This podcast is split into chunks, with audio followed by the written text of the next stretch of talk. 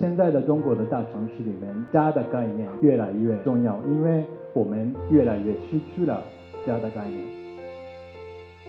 我很喜欢一个德国的哲学家汉娜·阿伦，他说孤独和寂寞是不一样的，孤独是好的，然后寂寞是不好的，然后孤独的状态是我们可以和自己一起，寂寞的状态是一直要别人的帮助的这种状态。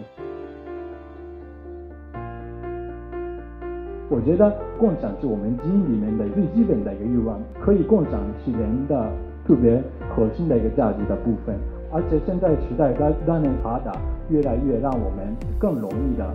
分享。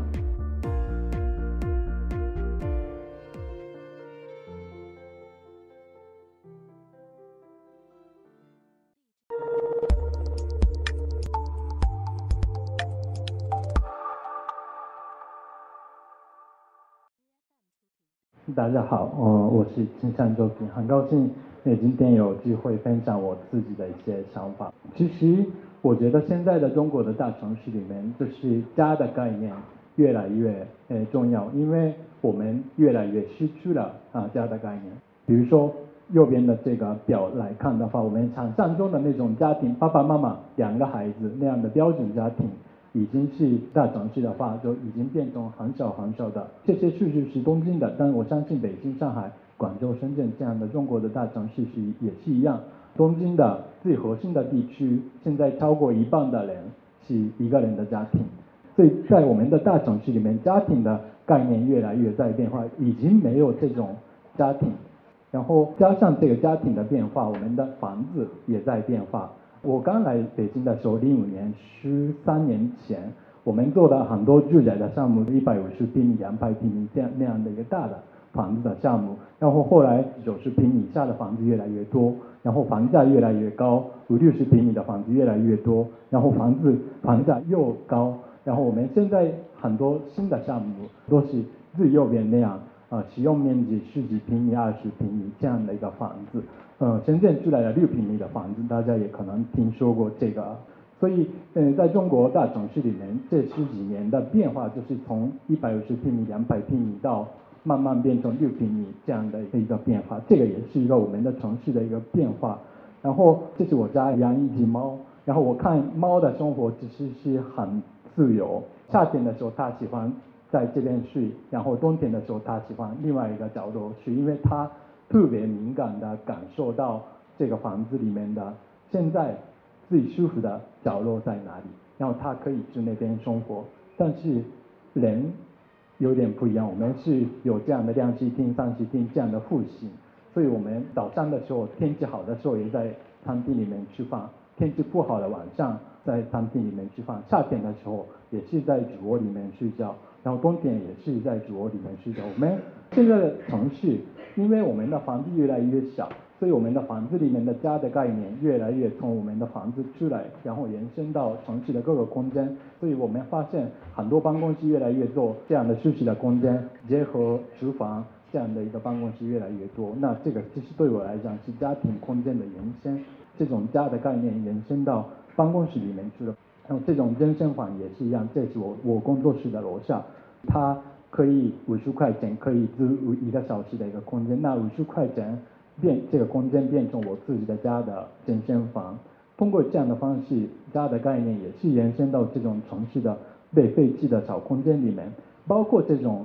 虚拟的直播间，我觉得也是一个家的延伸的空间。现在因为很多看直播的年轻的大城市生活的。打工的人，他们就是也是住住在自己的房间里面一个人，但是他打开自己的手机，同一个时间同一个人，他一定一定是在直播。那这个其实已经是替代原来他小时候在老家里面的家庭的一个空间或者或者功能。就是我的家是没有的，我有房子，但是我的家是越来越没有。那这个是中国的很多大城市的有这些年轻人的生活的一个状态。那其实我希望。通过建筑师的角度或者空间的角度去解决或者思考这个问题，所以这个项目对我来讲是一种呼应吧。我们想做一个年轻人的共享社区，很多人现在讨论共享，就是经济的，比如共享汽车、共享自行车、共享共享充电宝。但是对我来讲，共享的最核心的地方是我们人类的基因里面的一个东西。那我们很早很早的时候，一万年前开始定居，那定居之前，我们是都是这样，天天要抓动物这样的一个啊生活的一个状态。这个时候，我们是特别擅长共享。我觉得，首先就共享是我们基因基因里面的一个呃最基本的一个欲望，可以共享是人的特别核心的一个价值的部分。而且现在时代当当然是这种技术的发达，越来越让我们更容易的呃分享。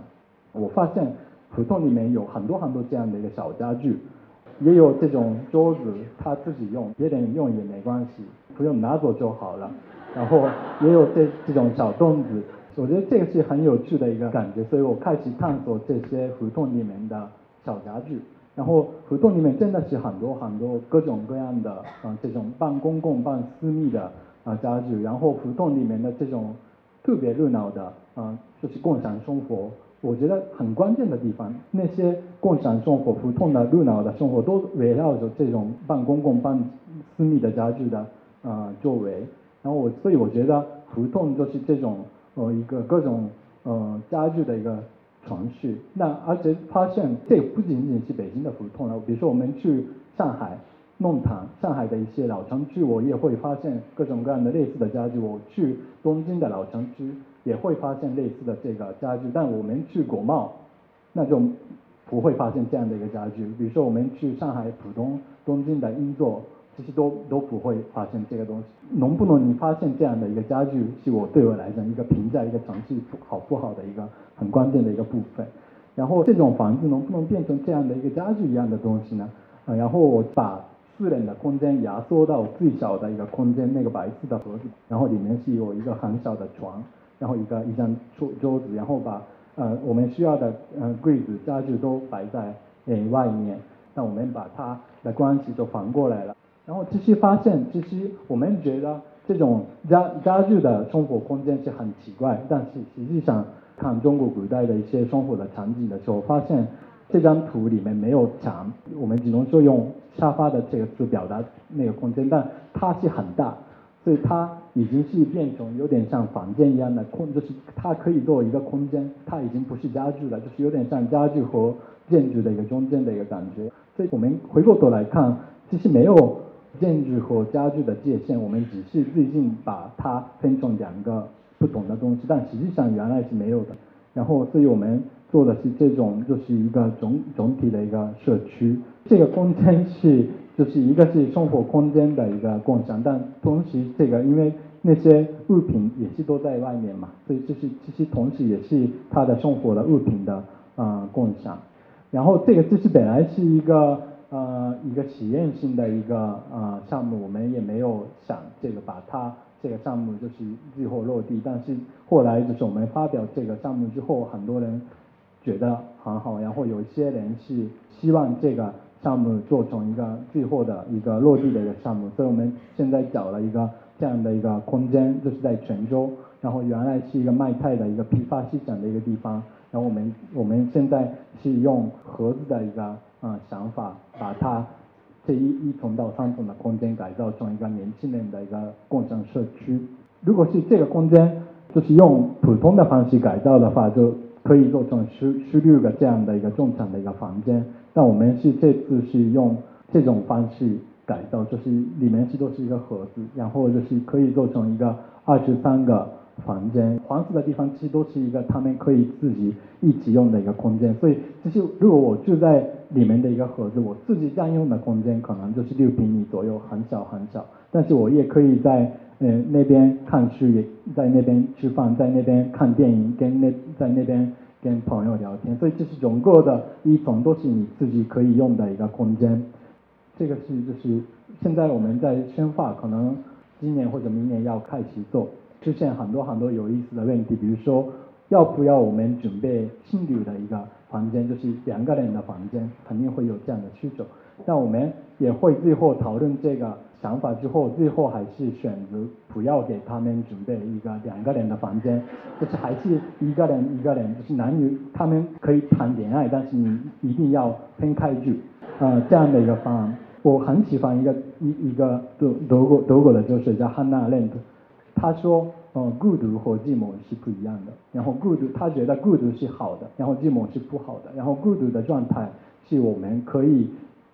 和自己一起，寂寞的状态是一直要别人的帮助的这种状态。所以其实孤独和寂寞是不一样。然后我刚才说的，我们为什么不想给就是心流一个房间？我希望大家都先变成孤独的一个状态，然后从这个孤独的状态开始。重新建构共享生活的一个啊状态，